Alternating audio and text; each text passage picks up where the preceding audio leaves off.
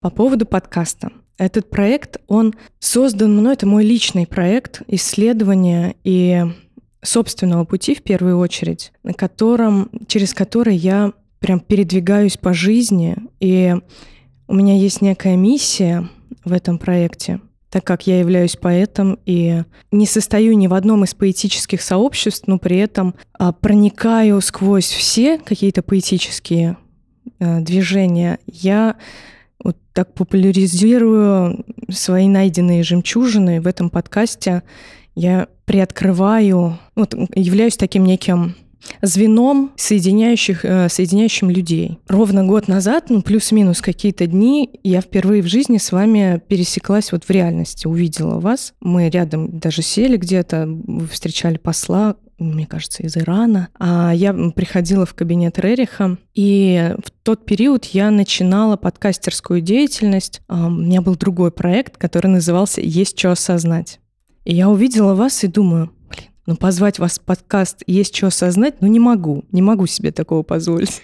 вот. И а, прожила ту историю, она через некоторое время закончилась, и я создала свой авторский проект «О дивный тонкий мир». И вот а, в этом периоде встречалась со своей бабушкой в какой-то момент. А у меня вот чувство было, что я очень хочу с вами записать. Я вас увидела, мне Наталья, моя подруга, рассказывала про вас. И я приезжаю к своей бабушке и говорю, она у меня спрашивает, с кем ты записываешь подкасты? Я говорю, ну, там, с поэтами, с музыкантами. Я говорю, есть у меня одна мечта — записать подкаст с Татьяной Христофоровной Метаксой. Она мне говорит, а я знала одну Таню Метаксу. Я говорю, правда? Она говорит, мы жили в одном доме на Самокатной улице. И я когда... Ой, я уже реветь начала. Все.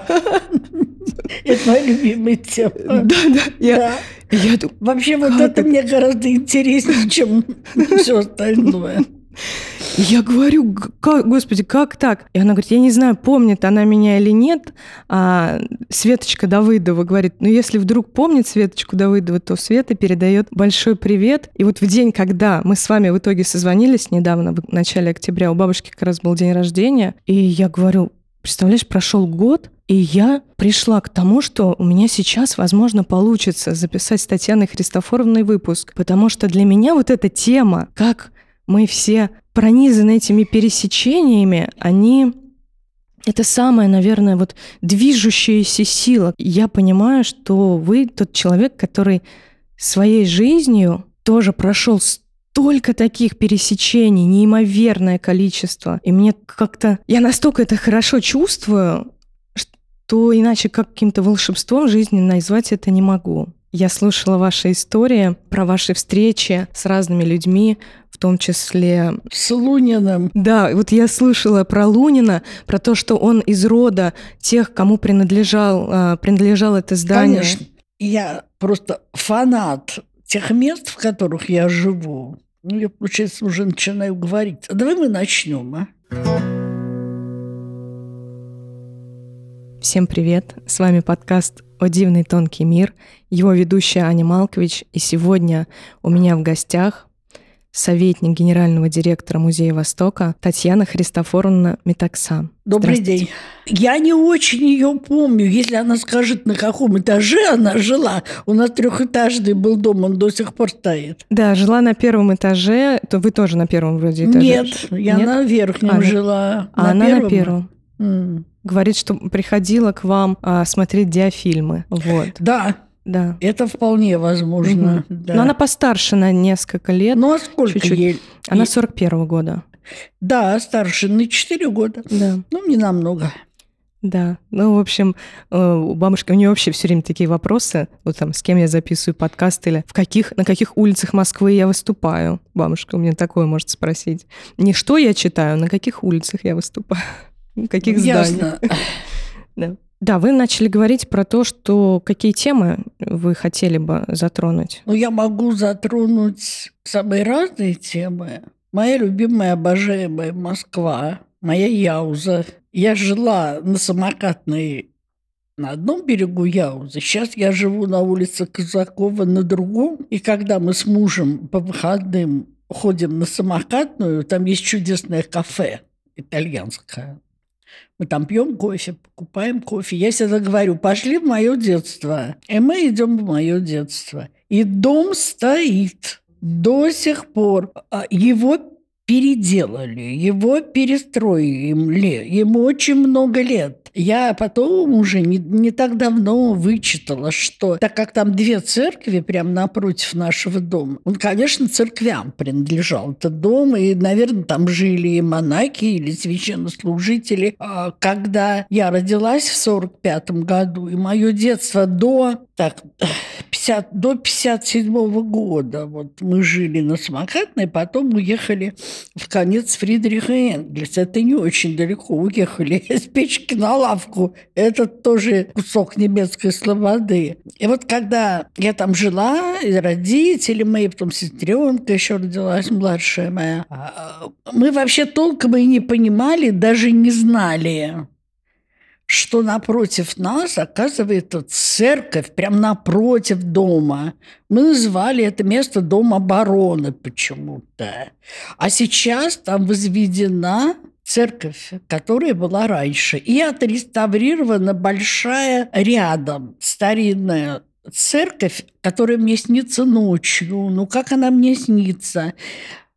После войны сразу в этой церкви жили люди.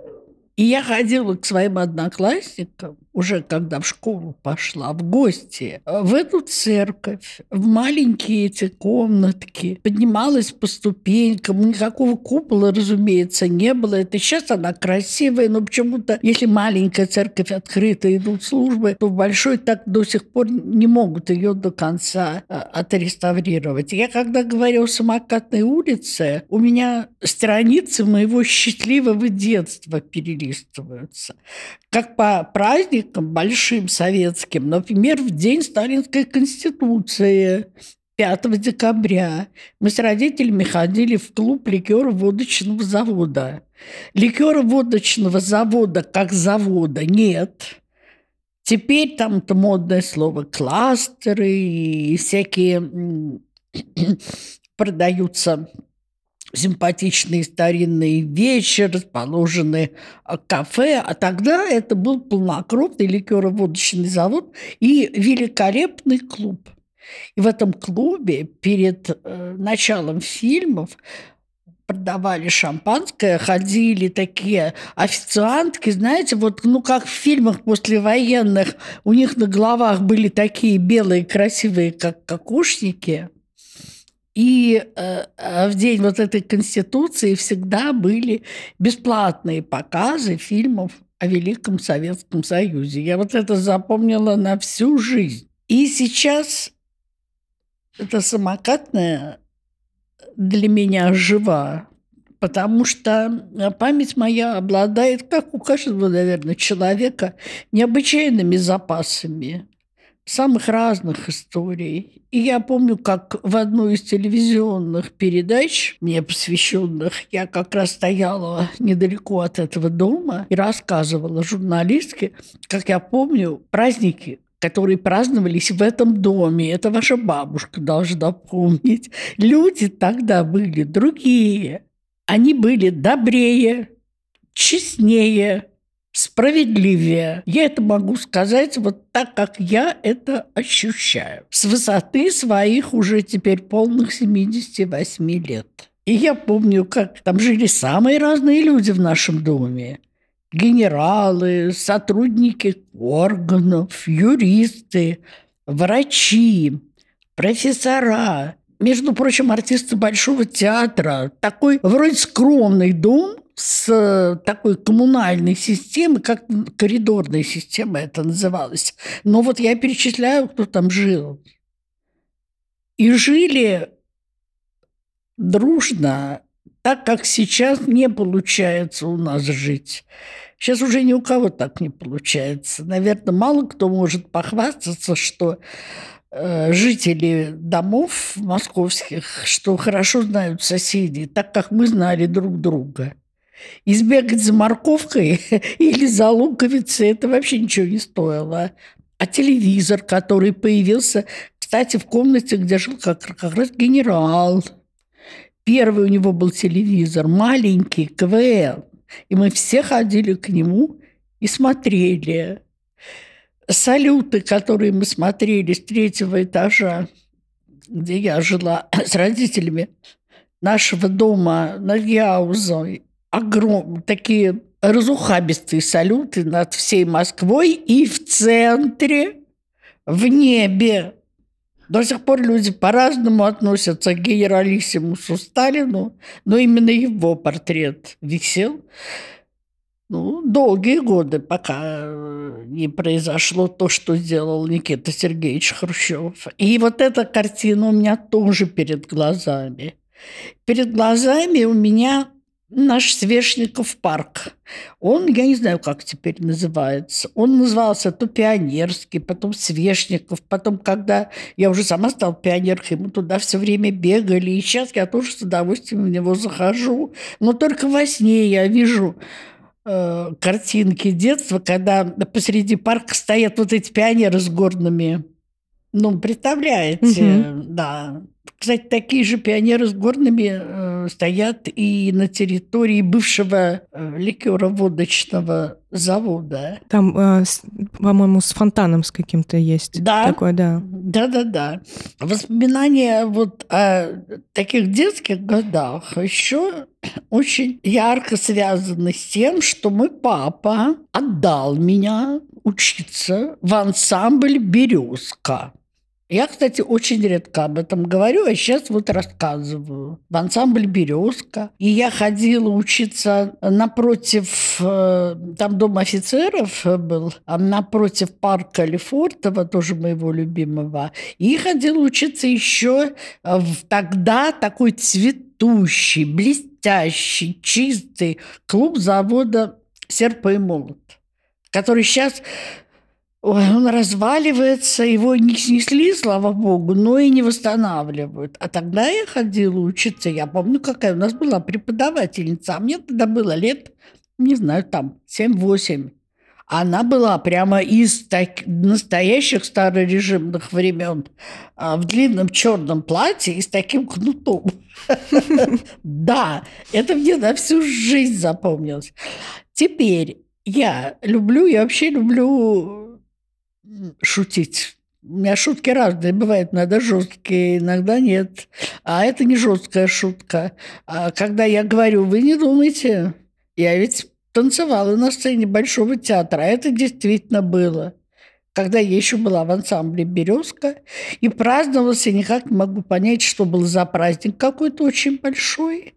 И это был правительственный концерт, и нас, э, маленьких девочек из ансамбля «Березка», готовились, шили нам специальные платья, и мы танцевали. Я танцевала танец счастливого детства. Я считаю, что я его танцую до сих пор. Сколько бы мне лет не было и не будет в будущем. Самокат, прям не хочется вылезать, а надо уже вылезать. Да, Пора. Я Пора с удовольствием, с удовольствием рукой и переехать до, а, в конец улицы Фридриха Энгельса. Маленький домик, его сейчас снесли, он был деревянный, двухэтажный. Бахунинская 98, дробь 96, где мы жили несколько лет, где первые годы своей жизни провела моя дочка Машенька. Я жила со своим первым супругом, со Славой Кондратьевым. Из этого же домика я уехала рожать Машеньку. Я помню, это было, была весна, 12 мая 1968 года. Я вышла в маленький полисадничек, настоящий полисадничек, села халатике и стала готовиться к экзаменам. Я училась на историческом факультете Московского областного педагогического института имени Надежды Константиновны Крупской. Вот я начала читать, и вдруг я чувствую, что-то такое не то со мной происходит. Я без лирических подробностей могу сказать, что к ночи я родила Машеньку. Меня папа на машине на нашей, на Лентровере тогда отвез в этот сам а, в роддом, и так на свет появилась Маняша, которая теперь совсем взрослая, у которой два сына, которая работает долгие годы, теперь уже в Музее изобразительных искусств имени Пушкина. А раз заговорила о дочери, а, то скажу и о семье. Скажу о том, что Машенька работает в Музее изобразительных искусств, имени, изобразительных искусств имени Пушкина, заведующей отделом зарубежных связей. Дочь моей сестры Натальи Елизавета Костаки работает в музее Брюсова. Дочь, дочь моего дяди Володи Юшкевича, это брат – молочный брат моего папы, работает давным-давно в историческом музее. Чувствуете, какая у нас семья? Mm-hmm. Такая вот, да, такая прям музейная-музейная. Ну и у нас есть на кого равняться. Потому что я же недавно принесла фамилию Костаки. У моего папы была мама, Марика, гречанка. И она была сестрой великого мецената, великого коллекционера, подарившего Советскому Союзу, когда он уезжал в Грецию в 1978 году огромную часть своей коллекции русского авангарда. И сейчас мне очень приятно, лестно, я очень горжусь, не только я, а вся наша семья, тем, что когда происходят выставки, какие-то выходят каталоги. Вот недавно вышел каталог Резуне, огромный каталог всей коллекции, который подарил Георгий Дионисович, которая давно уже, долгие годы, именно в Третьяковке, такая Ирочка Пронина ее написала, прекрасный сотрудник Третьяковки. Когда Трегулова, она тогда как или, э, или она еще до этого, короче говоря, когда сравнивают Георгия Дионисовича Костаки со Щукиным, сравнивают с Третьяковым и сравнивают вполне закономерно. Вот из такой вот я э, семьи, я хочу сказать, сейчас я подойду плавно к тому, а как я вообще в музей-то появилась, да? Вот я отучилась, школу закончила, доченька у меня уже родилась, и я со Славой, со своим мужем пошла на сбор класса. Мы собирались у нашей классной руководительницы Зои Степановны. Это был 69-й год, начало осени. Зоя Степановна меня спрашивает, Таня, ну вот ты закончила школу, ты где вообще работаешь? Я говорю, я работаю в институте, в кабинете марксизма-ленинизма Менделеевского института. Действительно, я там работала достаточно короткое время, и тогда еще работала. Собиралась заниматься интересующимися, меня интересующими меня вопросами, связанными с теорией и философией марксизма, ленинизма. Она так посмотрела на меня и говорит, Таня, ты из семьи художников, коллекционеров, ты всегда лучше всего на уроках говорила о литературе, об искусстве. Ты знаешь, сказал Зоя Степановна, ты сходи, вот есть такой музей на улице Обуха. Тогда это наша улица, которая теперь Воронцово поле называют, называлась улица Обуха. Музей Востока. Ты сходи туда. Вот я туда пошла. Вот так до сих пор и хожу. Только местоположение поменялось. Я в музее работаю уже скоро как 54 года. Отношусь, мне, с одной стороны, приятно, а с другой стороны, с чувством глубокой иронии. Но с третьей стороны, когда я иду по улице, и вдруг я слышу, смотри, смотри, музей Востока идет. Мне очень радостно. Я так живая реклама. Да, так вышло. Расскажите, пожалуйста, а что вам дало это состояние быть музеем Востока столько лет?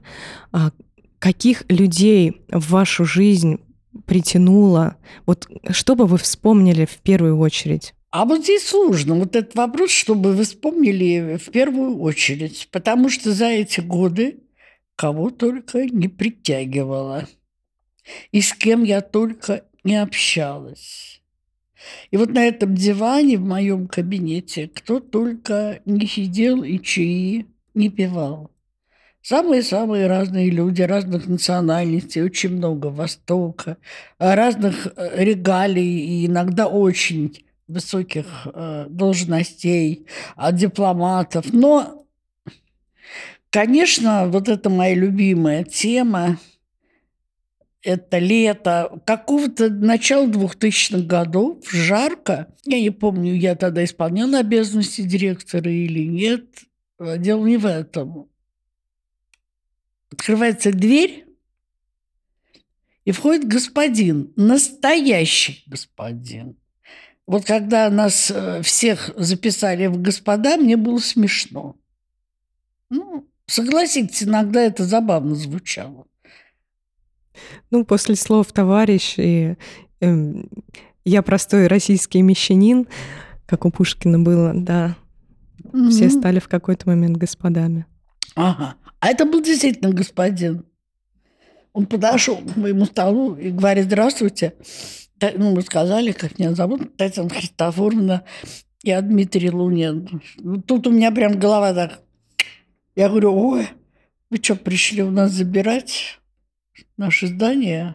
А это время такое было.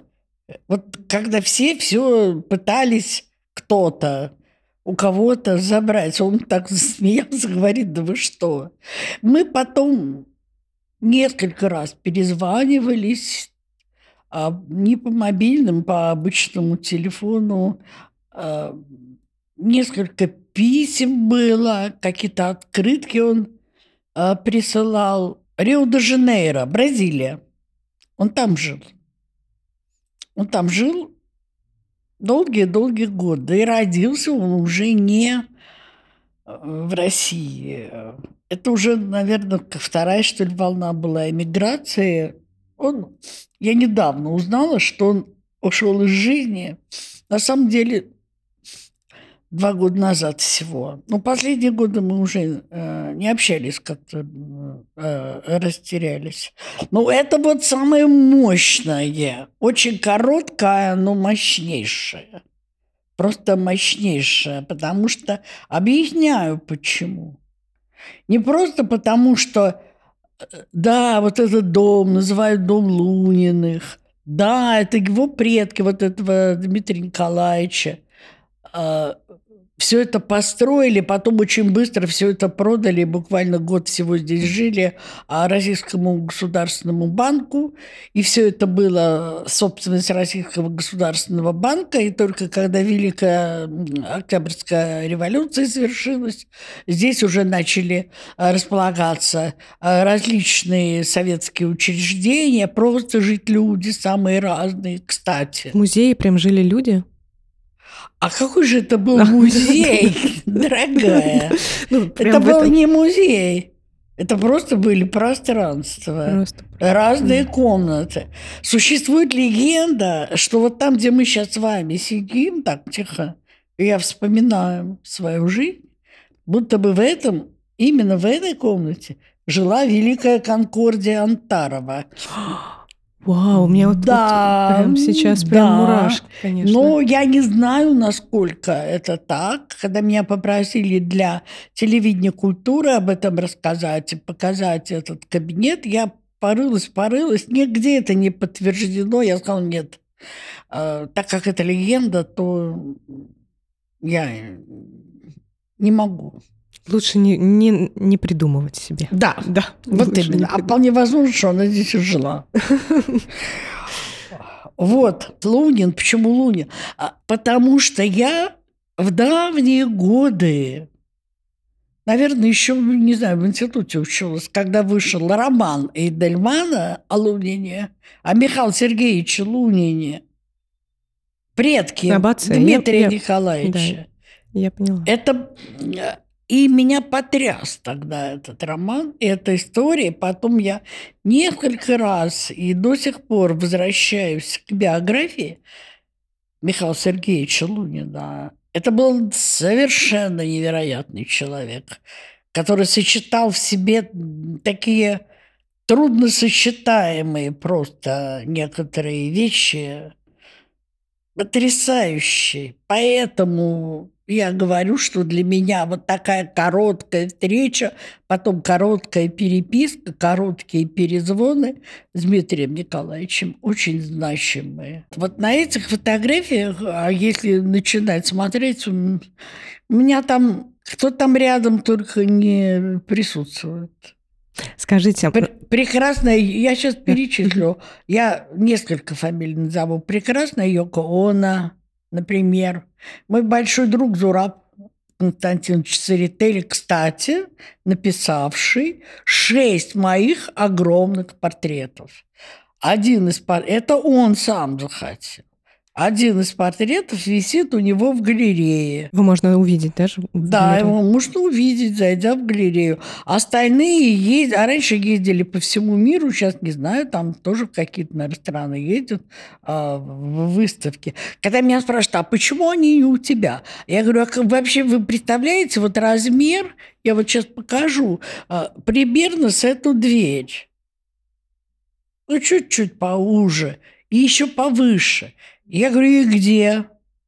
И что, ну что такое, будет неприлично, да, такой уж прям совсем культ, культ в метаксы. Это нехорошо. Я говорю, вот они там у него есть, и вот пусть они у него там и будут.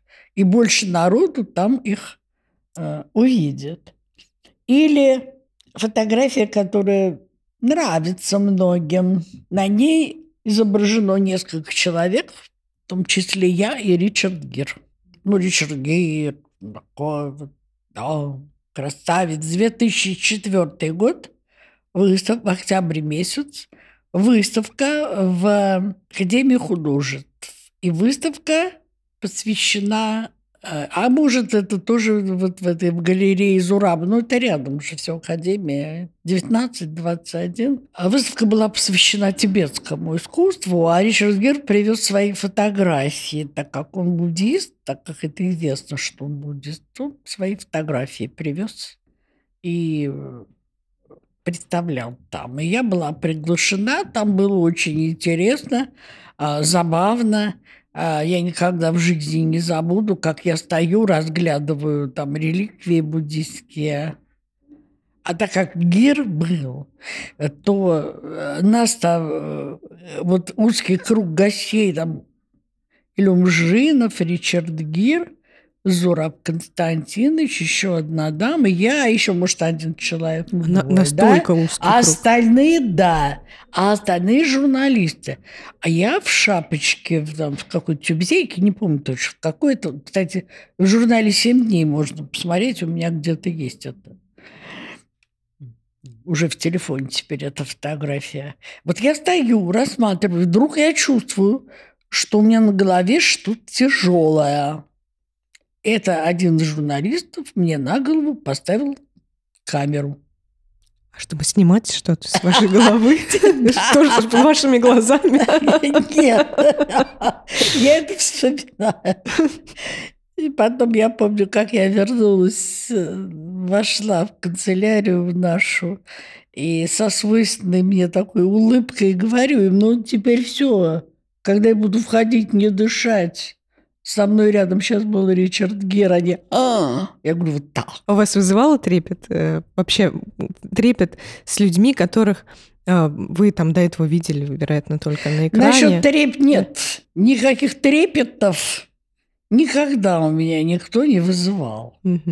И было бы странно, если бы у меня и вызывался во мне трепет э, если я видела людей на экране. Если я сама из рода ведущего в мире коллекционера, вы понимаете? Ну, вот я ну, поэтому... Вот, вот э, именно. Мне интересно да, вот это, да, да, осознать да, вот да, этот да, момент. Да, да, да, да. Поэтому э, друзей актеров у меня было достаточно много. Mm-hmm.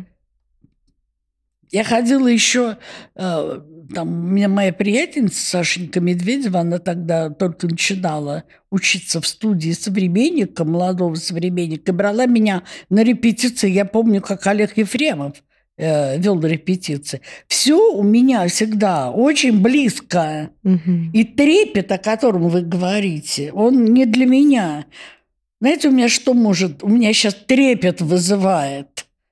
Сейчас будет грустная тема. Вот когда я читаю, как ребята молодые гибнут, защищая Россию, наши воины российские, вот это во мне вызывает, вот эти вещи во мне вызывают трепет истинный.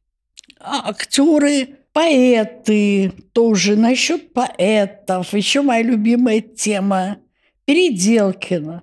Так получилось, что я дневала и ночевала. Знаете, в каком доме в Переделкино?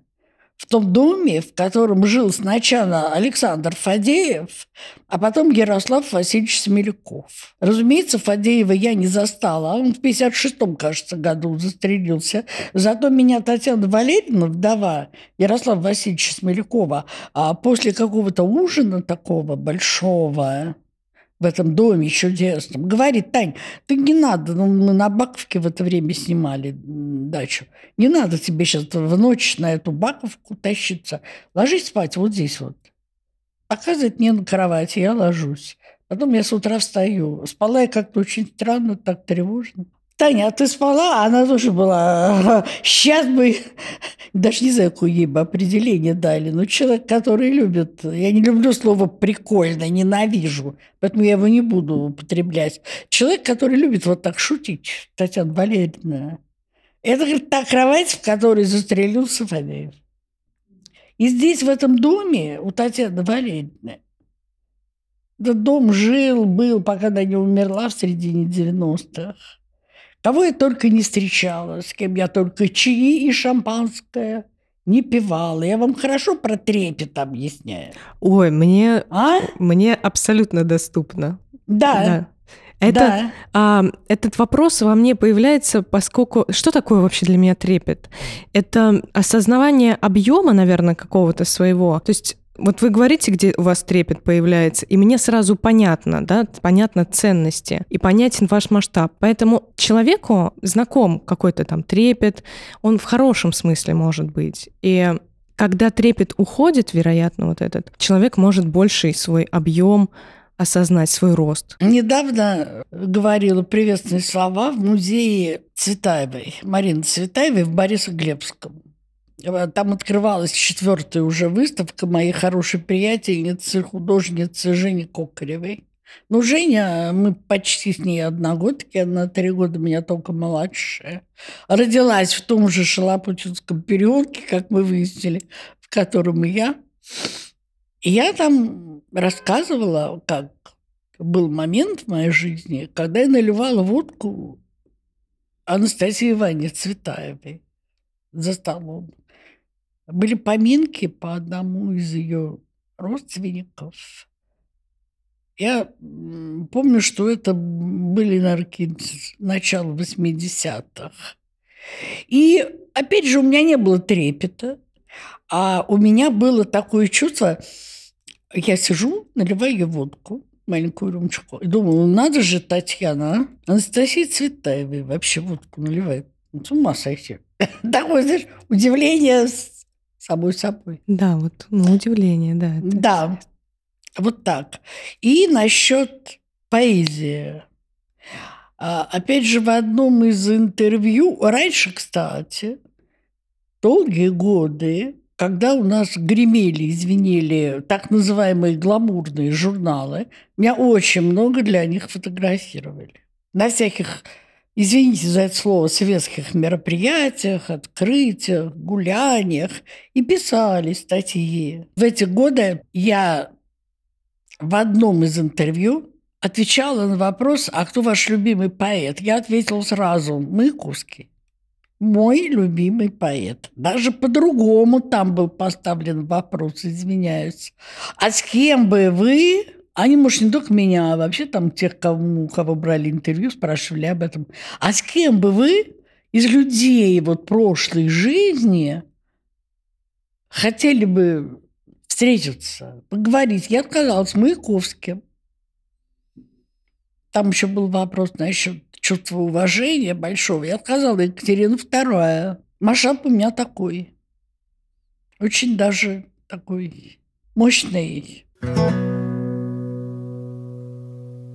В одном из своих выпусков на подкаста я поднимала такую тему, может быть, это грубо прозвучит, э, тема личности глыбы.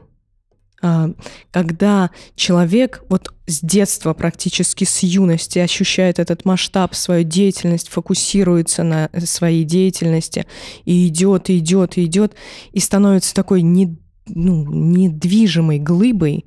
Я в том выпуске сравнивала Марину Абрамович с такой глыбой.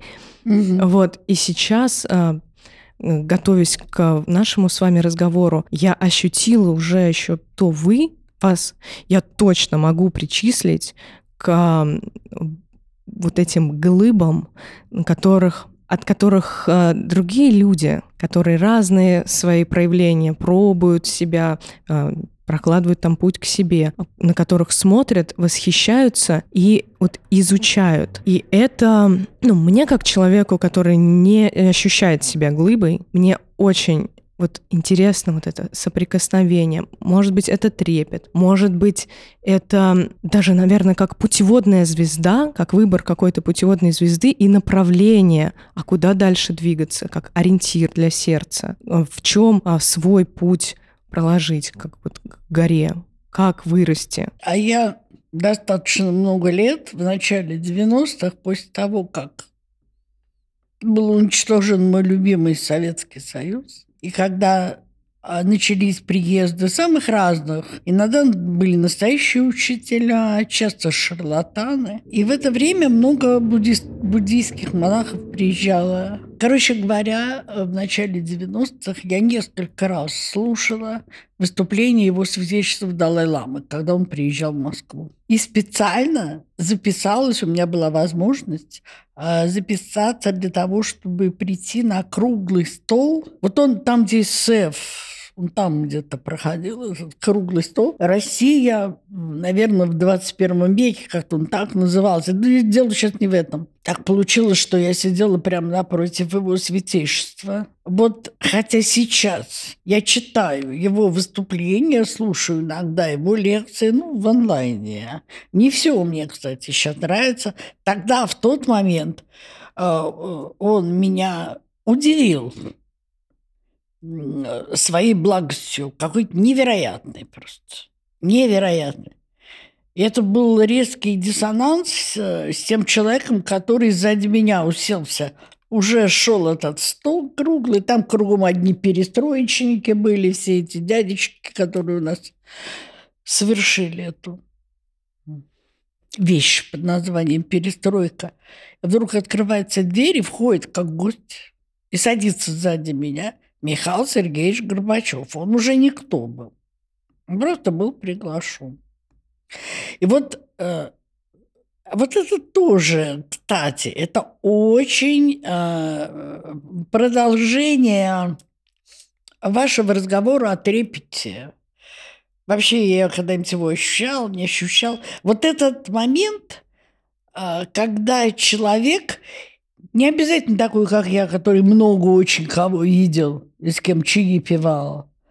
А люди, которые по телевизору только э, все, всех там, про кого мы сейчас говорили, предположим, да, а видели. Вот это ощущение, а, я про себя буду говорить, про свои ощущения, а, когда ты действительно видишь рядом с собой или напротив себя, или за столом оказываешься за одним, с человеком, как говорили, из телевизора.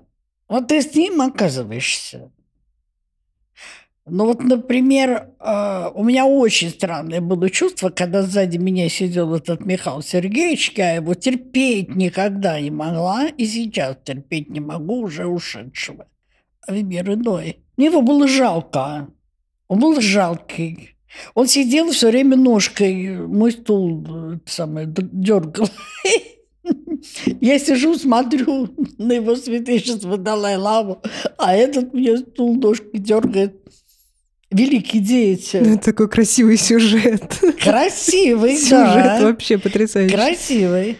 Там Да. еще более красивый есть сюжет. Когда я подошла к его святейшеству, разумеется, там переводчики, и стала его приглашать в музей. Но в музей, так, в наш музей он так и не доехал, Далай-Лама. Но что он сделал? Он взял мою руку и стал массировать мой большой палец. Это продолжалось достаточно долго. Потом, когда я это рассказала своим друзьям, буддистам, они сказали, ну все, Метакса, тебе обеспечены такие перерождения. Тоже можно смеяться, не смеяться, но это было очень приятно. Вообще, э, у меня, если говорить о высочайших деятелях э, религиозных, была короткая тоже встреча с Алексеем. Внезапная, короткая, но замечательная совершенно. И он произвел на меня невероятное впечатление. Это было открытие выставки в, э, в историческом музее, если не ошибаюсь.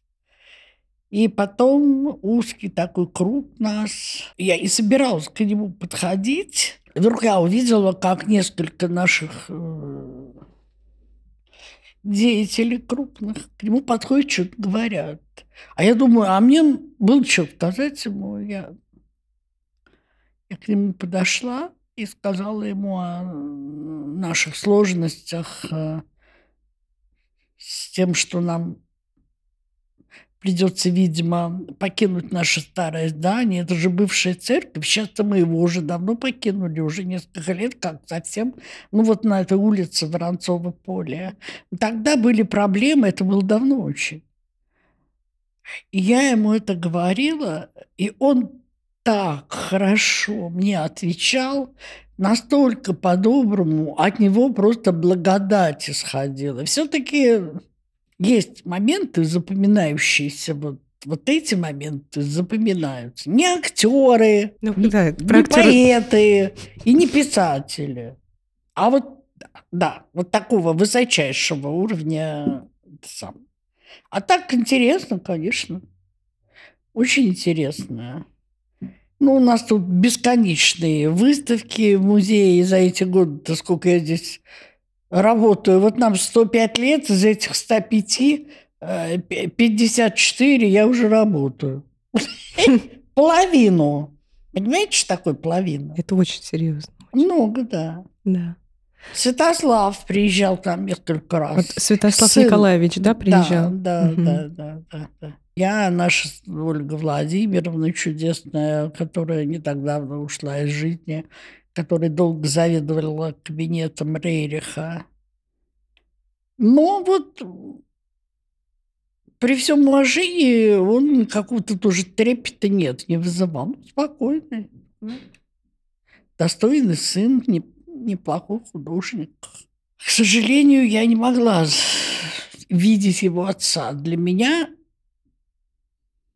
Николай Константинович это да. А расскажи, можете рассказать про свое вот, э, отношение к э, Николаю Константиновичу Рериху? Могу. Да, вот это, это Оно очень- наверное, Оно очень, очень, оно важно. очень... э, вот оно очень трепетное отношение мое к Николаю Константиновичу Рериху. Я много прочитал книг, много видела его картин, ходил тут, кстати. Вот эта неделя, сегодня у нас пятница, вот эта неделя, это такая для музеев московских, звездная. Я была на всех открытиях. Я была на Рерихе в Третьяковке на открытии. Я была на открытии в Еврейском музее выставки «Кавка и современное искусство». И была на открытии в среду выставки Музея русского импрессионизма. Всем советую бежать туда. Называется выставка «Неизвестный художник». Это шедевры. У меня получилось так, что я вот вчера буквально на одном приеме разговаривала с директором Музея русского импрессионизма. Я просто восхищалась такой замечательной выставкой. Так вот, э, Рерих, собственно, одна из причин тоже, почему я пришла работать в музей, потому что еще до того, как я стала здесь работать, я ходила в Москве на первые выставки, которые у нас бывали Рериха. Ну, о нем очень много написано. А есть прекрасная книга, она называется «Семь дней в Гималаях». Давно уже написано. Я помню, как я в очереди в библиотеке записывалась в Пушкинской, там у нас рядом с Филоховским собором чтобы прочитать эту книгу, а потом уже через какие-то годы познакомилась с ее автором. Его э, попытки и старания познать мир, воссоединить религии, они до сих пор вызывают, с одной стороны, восхищение людей, а с другой стороны, неприятие. И очень резкое. И если э, вам э, интересны различные документальные сведения о его путешествиях, всей его семьи, есть книга Олега Шишкина, посвященная Рериху. Р- Рерих – подлинная история русского Индианы Джонса. Да. Да. Угу. Да. А, и тоже у нас в музее есть отдел Рерихов. Есть заведующий отделом доктор наук Владимир Росов. У него совершенно другие взгляды на все, что связано с Николаем Константиновичем, противоположные взглядам Олега Шишкина. Ну, если интересоваться чем-то, то в наше время возможности неограниченные расширять свой кругозор и свое сознание, как говорят мои любимые буддисты. У меня, конечно, есть еще один вопрос. Какой? От поэтов. Но это такой слух, который до меня дошел, но я думаю, что это не слух, что вы еще встречались с Лилией Брик. Нет. Это... Э, это вот была такая история. И иногда, э, когда вспоминаешь э, свою жизнь, то можно говорить о таких упущенных возможностях. Как я с ней никогда не беседовала и за столом не сидела. А, я сидела, курила, я долгие годы курила а в нашем садике нашего старого здания на улице Обуха. Летом там не знаю какого года. Я забыла, когда она ушла из жизни. В 70, 70 каком-то, да? В 78-м, по-моему, но я в датах. Вот. А, и вдруг входит какая-то рыж, рыженькая такая женщина с косичками, а под руку, это она со, со своим мужем шла, под руку ее ведет господин, она прошла в музей, мне говорят, Тань, ты хоть поняла, кто это прошел? Я говорю, нет, а это была Лилия Брек. Почему я говорю об упущенных возможностях? Есть такая коллекционер, очень известный с мировым именем Таня Колозей, она несколько раз меня в те вот годы давние звала в гости к Лили Брик. И каждый раз я по какой-то причине не ехал. Поэтому это еще а, вот насчет моей встречи именно с Лили Брик, это может быть а, связано с тем, что у меня есть приятельница. Но я вам сказала, как, как, как было. Как, вот, а это, это важно, да, как было, чтобы не было вот этих домыслов, при этом ну, все да. равно, да. Мне очень приятно с вами сегодня было беседовать, послушать ваши истории, увидеть вас. Ну да, истории у меня такие, Шахерезада. А благодарю вас, что согласились на встречу со мной. Мне очень приятно. И я думаю, что вот то, что наши пути пересеклись, для меня, для моей души, для тех, кто меня окружает тоже, это ну, какой-то новый шаг. Я чувствую сегодня какой-то новый шаг в своей жизни. И если и чувствую, что вы уже за время вот этого короткого общения, за первую нашу беседу, за сегодняшнюю, уже оказали какое-то влияние на меня. И для меня это важно, очень ценно.